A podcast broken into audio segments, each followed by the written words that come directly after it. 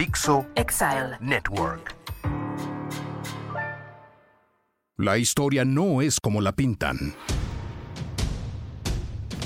Dos gladiadores desenvainan sus espadas y se enfrentan a los mitos y a la ignorancia repetidas hasta el cansancio. Soy Úrsula Camba y la gastronomía mexicana es producto del ingenio, la necesidad, pero sobre todo del multiculturalismo. Soy Alejandro Rosas y toda esta moda de los insectos y los alimentos prehispánicos es un mito.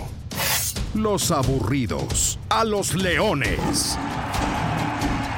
Aquí hay historias y anécdotas para contar en la arena de la historia. Y esto es la arena de la historia, así que nos vamos a dar de catorrazos hablando de gastronomía, platillos, comida y lo que ha sucedido en México, Nueva España, México Independiente y en todos lados. Así es. Vamos a hablar de ingredientes que la gente da como por muy mexicanos, entre comillas, y que en realidad son producto de este trasiego de mercancías, de personas, de especias. Recordemos de nuevo, para quien no lo sabe o quien lo ha olvidado, que una de las motivaciones más grandes eh, que mueve a Europa es la búsqueda de las especias. Cuando decimos especias, ¿qué entendemos por especias? Esto también es importante, Alejandro, porque están tan metidas en la comida que de pronto pues es difícil como separarlas. Canela, pimienta, clavo, jengibre, em, paprika, que después además la paprika ya se queda, ¿no? Como por allá y pierde su picor la, el, que es lo que usan, por ejemplo, Uy, con unas papitas. ¿Cómo se llama este caldo que se hace en, Hungría, por favor? Uh, ¿El borscht? No, el goulash. Ah. El goulash, que lleva paprika. No, el borscht es betabel. Ay, qué asco el betabel. Eh, esas son las especias. Y, y otros ingredientes que también tendemos a creer que son mexicanos y que no lo son. Ahorita los vamos a mencionar. Pero bueno, vamos a empezar cronológicamente porque esa es la deformación que nos persigue. Cuando hablamos de historia, vamos a empezar cronológicamente por los ingredientes que se fueron trayendo poco a poco por medio de la nao de China, pero también de la carrera de Indias, que fueron los barcos que venían de Europa. ¿Qué no había aquí? Bueno, Primero los animales. ¿Gustas tú abonar a los animales o hago yo una lista de los animales? A ver, venga la lista porque por ejemplo, yo quiero ver si, si, ciertamente Cortés celebró con tacos de carnitas la caída de Tenochtitlán, como dijo Jesús a Rodríguez, y eh, porque me imagino perfectamente la tortilla mexica con, pues ahí sí con cerdo, que es uno de, las, de los animales que trajeron los españoles o traían, ¿no? Claro, porque además el cerdo, eso es importante. El cerdo es un animal que es muy fácil de cuidar. Una, una piara de cerdos, que son varios cerdos, es posible que la cuide una sola persona. Además son animales pues, que no dan mucha lata, no se mueven mucho, no se van muy lejos. Y eh, los indígenas se revelan muy rápido como buenos cuidadores de cerdos y de ovejas, principalmente también de cabras. No de vacas, que son animales que les resultan muy difíciles eh, para la convivencia y para los que eh, se traen negros simulatos, que son los que van a domesticar a esos animales grandes que además se dedican a meterse en los cultivos de los indígenas, se comen la cementera, se comen el maíz y lo destruyen. Entonces hay una relación ahí un poco compleja entre el indígena y las reses y las vacas. No así con el cerdo, efectivamente, que los trae desde Cuba. No hay aquí ni cerdos, ni vacas, ni cabras, ni borregos, ni gallinas. Todos esos animales se traen de Cuba primero, después de, pues de España, que hay que imaginarse también esto, ¿no? Los barcos con los caballos, con las vacas, a bordo del barco.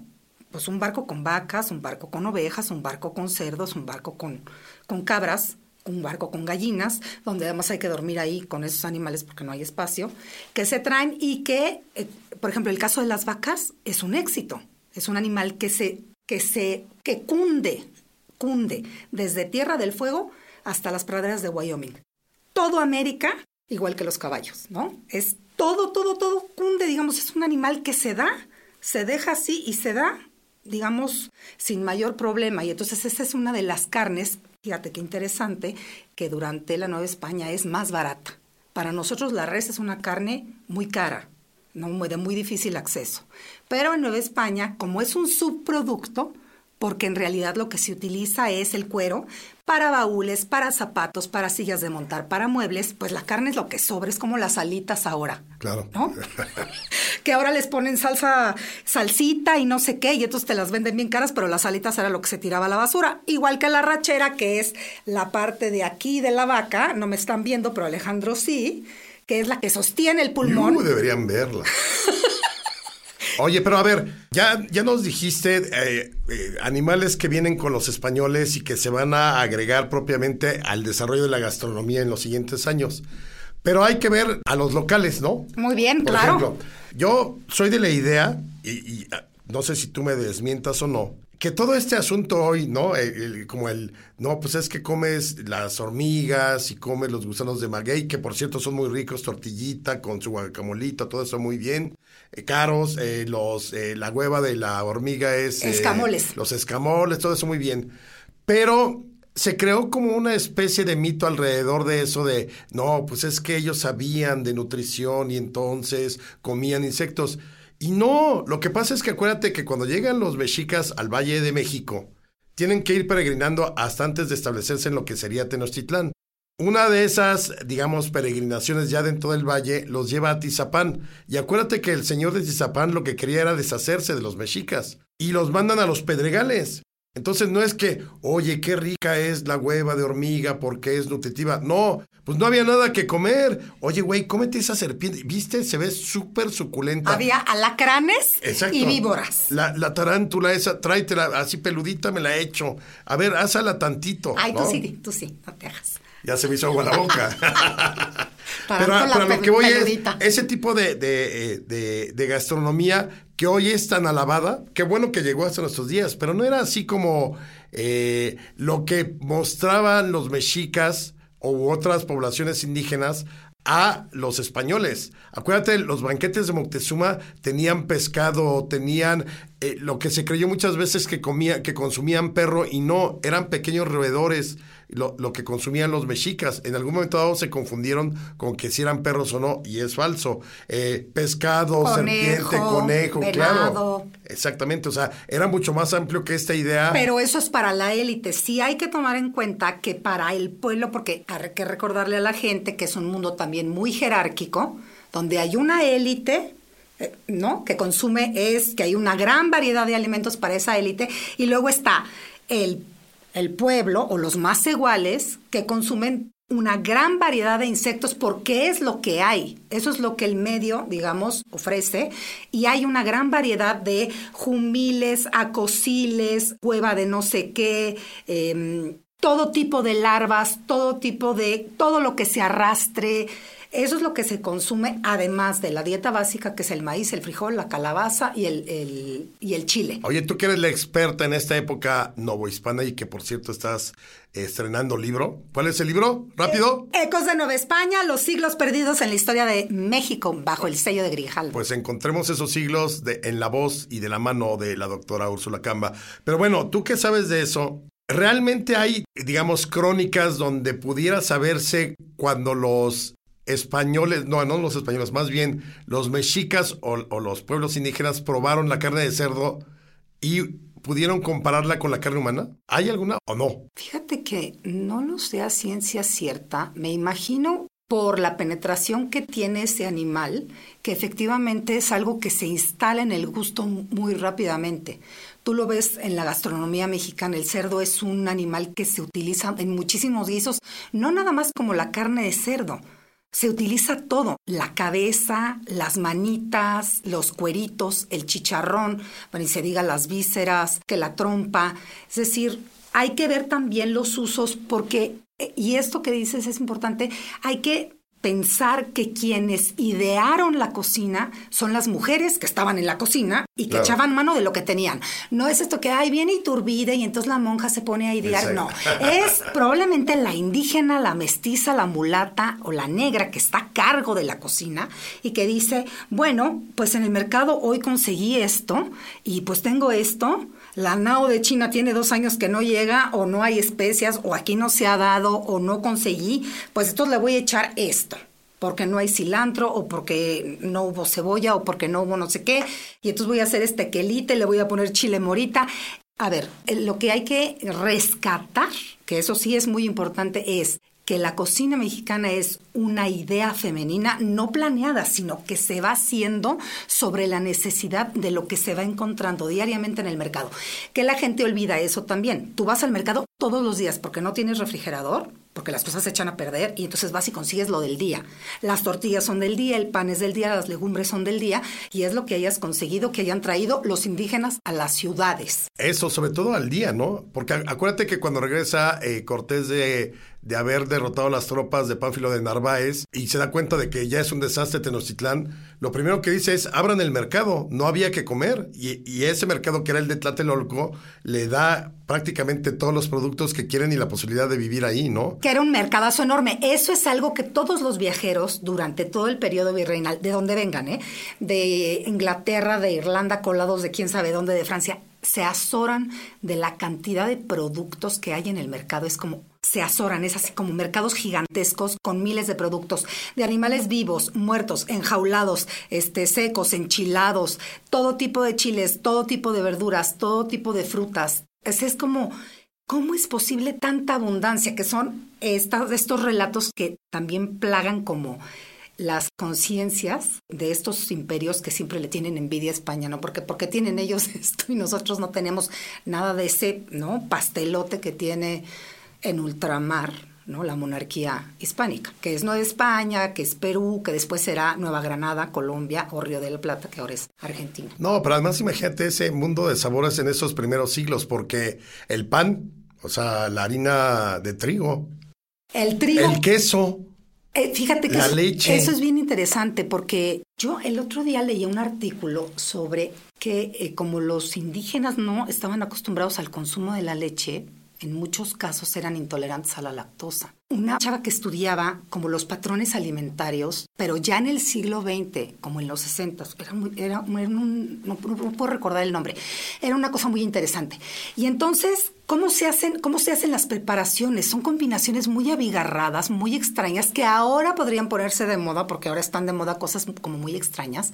Pero, por ejemplo, el chocolate se preparaba con agua de rosas o con agua de jazmín o con agua de azar y se le ponía pimienta, clavo, achiote para que le diera color, vainilla, pero vainilla de vaina, ¿no? De la natural. Y por supuesto la pastilla del chocolate que se deshacía en ese, se espumaba en ese, en esa agüita, no con leche, sino con agua. Y eran pastillas pues como las del chocolate que se usa ahora para disolver, no, no te comías el chocolate así como ahora en barrita que lo muerdes y te lo comes. No, eso ya es totalmente europeo. Es totalmente, es una creación que de estos productos que se llevan a Europa, que también hay que recordarle a la gente los productos que se van para allá, que son el cacao, la vainilla, la papa y el jitomate, que no les gusta nada porque creen que es venenoso, porque lo parten y salen las semillitas y dicen, mm, ¿qué es eso? Oye, tres bebidas que eh, también tuvieron ahí destinos diferentes.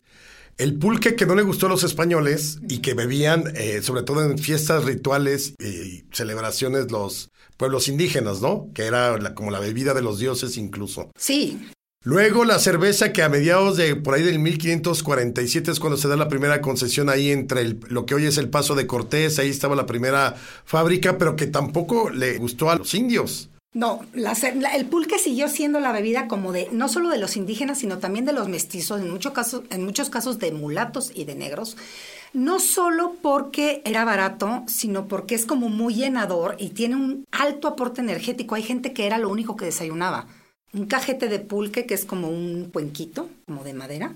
Lo que desayunaban era un cajete de pulque y eso les duraba para todo el día. Y tú bien sabes que en el siglo XIX, cuando llegan estas grandes cerveceras, lo que dicen es el pulque es una asquerosidad porque le meten la mano y le chupan en la cosa ese, ¿no? Y qué asco el tlachiquero, y entonces, pero consuma usted la bebida, ¿no? Del progreso, de la limpieza, jamás tocada para la mano del hombre, y es el triunfo de la cerveza, y el pulque se queda ahí como... Claro, porque no, fracasó la cerveza prácticamente en la Nueva España. O sea, era el vino que traían desde Europa, ¿no? Y esa es otra pregunta que a mí me gustaría, tú que, que eres como la especialista, ¿cómo la especialista? Sí me di cuenta, ¿eh? Eviten eso, por favor, viejo este. Este, el vino era como el de ahora, así, o sea, venían barricas y te servías y te sabía al Cabernet Sauvignon y así. El vino era así, lo que pasa es que primero sembraron algunas vides, pero después se prohibió. Porque claro, los comerciantes sobre todo los comerciantes de Andalucía, que eran los que tenían el control, pidieron que no se sembrara acá, porque entonces eh, pues, no les iban a comprar vino. Quedaron algunas reminiscencias, como por ejemplo esta colonia que se llama Olivar de los Padres, que se llama así porque tenían no olivares y tenían viñedos. Eh, y entonces la corona prohibió que se sembraran aquí tanto olivos como eh, vides para que se tuviera que comprar el aceite de oliva forzosamente y el vino al consulado de comerciantes. Y entonces se consumían, sí, grandes cantidades de vino principalmente por los españoles, eh, cuando venía la nao, y algunos tipos de... Eh, hay que recordar que los destilados es una cosa que se trae de Europa. O sea, esto de que el tequila y eso es prehispánico. No. No, eso es una cosa posterior que también hay que recordarle a la gente, porque como dices, hay un montón de mitos por ahí flotando de las cosas que existían y se acabaron. Antes de pasar a otro tema y hablando de las bebidas, porque también esto es importante, hay bebidas que tomamos con muchísima frecuencia en fondas, en cantinas, en restaurantes, que tampoco son mexicanas, que creemos mexicanas, como el tamarindo, la jamaica y la horchata. Es cierto, eh, lo que son estas aguas frescas, ¿no? Claro, el agua de limón con chía. La chía, claro, la chía es del Valle de México, eh, pero la jamaica es eh, de África. Ah, ¿no es de Jamaica? La jamaica es de África, la horchata, por supuesto, el agua de chufa es pues de arroz con canela, que hay más asiático que eso. Claro. Y el tamarindo, que es asiático. El mango es asiático y el coco es asiático. Y todas esas cosas, las cocaditas, el manguito enchilado, son cosas que creemos que son muy eh, de pueblos originarios en realidad son cosas que llegaron también con la nado de China y que se adaptaron aquí. Exacto, se tropicalizaron en todo caso, ¿no? Porque acuérdate que en las modas mexicanistas de nuestros presidentes se puso de moda en los setentas con Echeverría el agua de Jamaica, de chía que se daba en, el, en, el, en los pinos cuando recibían, había recepciones o recibían a los mandatarios, ¿no? El echar la tortilla. Por ejemplo, ese tipo de, de hechos, como echar la tortilla de las tortilleras, ¿Era algo prehispánico o ya se fue modificando? ¿Se sabe de eso? Fíjate eso qué interesante esta pregunta que haces. La tortilla es una labor eminentemente femenina. Cuando Cortés llega y que les mandan mujeres, ya sea de regalo, tal, les mandan mujeres que todas las mañanas tienen que moler en el metate, las tortillas se hacen todos los días, no es de que ahí la guardas en tu trapito, en el refri y en tu bolsa de plástico. Todos los días tienen que moler el maíz y tienen que echar las tortillas las mujeres. Por eso las señoras que hacen son mujeres, las quesadilleras son mujeres y los taqueros son hombres. Ah, eso te iba a preguntar. Los taqueros son hombres. Porque los hombres ya la tortilla ya está hecha, entonces echan el taco y parten y tal. Pero las señoras, doña Collito, las hacen, hacen ahí la masa, porque eso es una labor eminentemente femenina. No es que esté bien o esté mal, no es una cosa, es que así era. Así era desde tiempo inmemorial. Y ahí andaban los ejércitos, fueran tlaxcaltecas, fueran mexicas, fueran españoles, andaban con sus mujeres que todos los días echaban tortillas. Oye, y seguramente sí había taco de carnitas de tlaxcalteca. Aseguro. Oye, pero... Oye, en el sitio, cuando les dicen, ves que se están, así están sitiando Tenochtitlán y entonces les gritan, los tlaxcaltecas les gritan a los mexicas así, los vamos, nos va, aquí está una cabeza, miren, y nos los vamos a comer a ustedes. Así se gritan de cosas. Claro. Nos los vamos a comer, claro. Por eso te digo que sí es, eh, digo, me parece absurdo todo lo que decía Jesús a eh, Rodríguez sobre las carnitas y la celebración de la caída de Tenochtitlán, pero evidentemente en la dieta, y solo era antropofagia ritual, no era un rollo de lánzate hoy por unos eh, eh, manitas de Tlaxcalteca y te traes una pechuguita, no, o sea, era para ceremonias muy especiales de prisioneros y demás.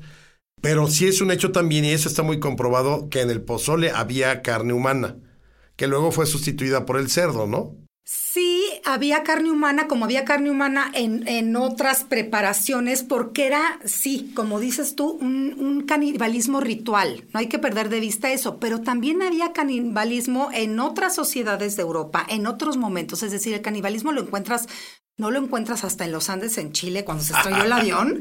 Es decir, lo encuentras por ahí, nada más es que de pronto uno como que le quiere... Lo han satanizado. Es lo que te iba a decir, a eso iba exactamente. Es como, bueno, hay que entenderlo en ese contexto en particular, sin querer ¿no? Como aplicarle ya sea los calificativos o las disculpas, qué sé yo, del siglo XXI, que es muy absurdo.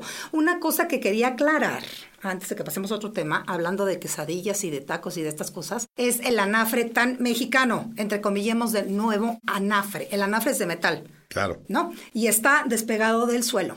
La cocina eh, mesoamericana, la cocina prehispánica, está pegada al suelo. Es decir, está pegado al, se cocina en el piso. Es como la barbacoa de hoyo. La barbacoa, pues ustedes saben, se excava, se mete en unas pencas y entonces se cocina ahí el borrego, ya sea, bueno, sí, yo la he comido de borrego, creo que hay de, pues la birria, ¿no? Que es de chivo, pasa en el norte. Eh, pero se hace en un hoyo. Y eh, el, el anafre despegado del suelo, eso es una introducción andaluza. Esa manera de cocinar, despegada del suelo, es una forma de cocinar andaluza, que tampoco conocemos porque no nos preguntamos, porque para nosotros la señora quesadillera siempre ha tenido su placa de metal, claro. donde cocina cualquier cosa que le pidas despegada del suelo. Ah, esto ¡Qué bonito! ¿Viste? Es una perla de sabiduría, como dice una comadre mía. Absolutamente. Fíjate que ahorita que comentabas acerca del pulque y hablábamos del vino y demás, ¿cómo al final en, los distintos personajes que, de los que sabemos que podían comer o no, Juárez le entraba lo mismo al vino, y ahorita eh, lo recuerdo porque en estos últimos días fue su, eh, los 150 años de su muerte, y dos días antes de morir, y ahorita hablamos de caldos, me gustaría que habláramos de caldos, de dónde vienen. Se echa un caldo con eh, garbanzo, una carne asada con sus frijoles, pero además jerez, pulque y una copa de vino. Oye, eso es muy, eso es multiculturalismo Absolutamente, o sea, porque uno se imagina, y era lo mismo que con Zapato uno imaginaba el aguardiente o, o no, pues le gustaba el coñac francés, por ejemplo. A Zapata. Sí, sí, sí. Entonces, claro, o sea, no, no, hay como, no hay esta idea de yo tomo para ser nacionalista, porque al final todo procede de una mezcla de cosas de siglos, de, de tiempos. Bueno, porque además este nacionalismo del liberalismo se empieza a cocinar con Juárez. ¿No? Se empieza como, bueno, empieza un poco antes en la independencia y Carlos María de Bustamante. Vamos a ver qué nos identifica como mexicanos, el niño artillero, el pipi, la qué sé yo. Pero sí, efectivamente, pues se consume porque es lo que hay, porque es lo que se come. Los caldos, eh, eh, México ya había caldito. México es muy caldero. ¿Caldito de pollo para el alma? Ya había. Caldo de gallina caldo de gallina, ves los puestos, ¿no? Así como hay tortas, hay caldos de gallina.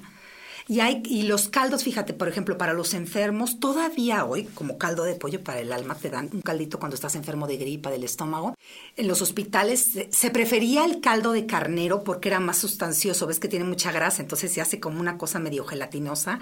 Y eso era lo que se prefería para reconfortar el estómago de los enfermos, al igual que el atole. O sea, el caldo tenía una función específica que era reconfortar. No, no era nada más como hoy te echarías, se me, antojó una sopa de médula. no, te echabas el caldo, pero en particular en el caso de los enfermos, así como te cuidan la dieta hoy en los hospitales que te dan dieta baja en sal. Oye, pero dieta sin picante. Para todos los que nos están escuchando, por favor, ¿dónde se puede comer la mejor sopa de médula en la Ciudad de México? Recomienden, escríbanos, ya sea por las cuentas de Twitter, tanto de la doctora como la mía eh, ¿Cuál es tu cuenta? Arroba Úrsula Camba, pero a mí no me escriban de la sopa de médula, gracias. Yo, ah, sí, a mí sí, ARR 1910, porque quiero, se me antojó en este momento que estabas hablando de los caldos una sopa de médula. ¿Ahí en la cantina no habrá? Puede ser, hay que irlas a buscar. Ahorita la pidas para reconfortar tu estómago de este ex covidioso. Entonces el caldo sí tenía una función más de reconfortar que como del antojo. No, sí, claro, era sí, porque además las mesas es muy curioso. No hay esta cosa refinada como de que el sabor sea muy bueno, sino que haya mucho. La vastedad, que es una cosa muy mexicana. En México, si tu mamá hizo para una comida, ya sea Navidad, la fiesta que sea, si no sobró, es que faltó. No hay esta cosa de vamos a hacerlo medido. No, pasan 50 siglos y tú sigues comiendo, qué sé yo, lo que he hecho tu mamá, bacalao, pierna, pavo, mole, romerito, lo que sea, ah, sigues comiendo y comiendo por el fin de los tiempos porque hacen una enormidad de comida. Claro, y si no, no, no sobró, fallaste tú como organizador, no tienes ni idea de cómo. Sí, claro. Es, es una falla y es una falla grave. O sea, en México sí es muy importante que te den y que haya abundancia en la mesa. O sea, si tú vas a casa de, yo le hago burla a una amiga porque de repente, ay, no, pues es que hicimos sopa de tortilla. Está bien, Y no, pues eso ya es una comida completa, es pues la tortilla, el aguacate. y yo, Claro, ¿Cómo? eso. Es una sopa, falta lo demás, ¿no? Entonces, por ejemplo, a los enfermos se les daba el caldito, pero en las mesas, tú ves, por ejemplo, los banquetes, eran, llegaban los perniles con las patas doradas, los partían y que salían, yo sé qué, que pajaritos, había botellitas de agua perfumadas, de repente llegaban los higos, los garbanzos que ya nadie comía porque ya habían servido tres tipos de carne antes, es que haya muchísima comida, que haya abundancia de comida, aunque no sea tan buena de sabor. Y no existe, esto es importante, no existe el concepto de postre. Nosotros sabemos que el concepto a la postre es al final. Postre es postrero, al final. No, no existe esto de te comes algo dulce al final. Es todo va mezclado, van que el dulcecito de la Ah, ¿sí? monja con el. Claro, no hay un orden. Si quieren saber más, está en mi libro, Ecos de Nueva Ah, España. bueno que lo dices. no lo has leído, infame. ¿Y sabes qué? Ya deberíamos irnos a comer porque nos tenemos que despedir. Y ya tengo hambre, quiero un caldito, una carnita, una tortita, unos taquitos. Híjole. Una tortillita recién hecha, de mano. México, la Ciudad de México, es una vergüenza que siendo sede del Imperio Mexica no haya tortillas de mano decentes como hay en otros lados. Las tortillerías de aquí son una ruina. Por favor, hagamos algo para recuperar la tortilla y la grandeza del Imperio Lánzate Mexica. de candidata a alcaldesa. Nunca jamás, Dios me libre. Bueno. Nos vamos ya de la arena de la historia. ¿Qué libro te recomiendas a ti misma? Pues el tuyo. Ay, claro, Ecos de Nueva España, los siglos perdidos en la historia de México, de Grijalvo. Y yo por lo pronto les recomiendo un super libro que no tiene que ver con la historia, es Mi Canita al Aire, que es Nunca te rindas, la historia de Checo Pérez. Y ahí lo tenemos también en digital, Editorial Planeta. El de Úrsula es eh, Random House Mondadori, ¿no? Grijalvo Random Grijalvo. House, así es, Penguin Books. Así que búsquenlos por ahí. Nos escuchamos en la próxima emisión de La Arena de la Historia o La Historia está en la Arena. Hasta la próxima, ¡Ah, Úrsula. besitos! Se cierra un episodio, pero la historia continúa con Úrsula Camba y Alejandro Rosas en la arena de la historia.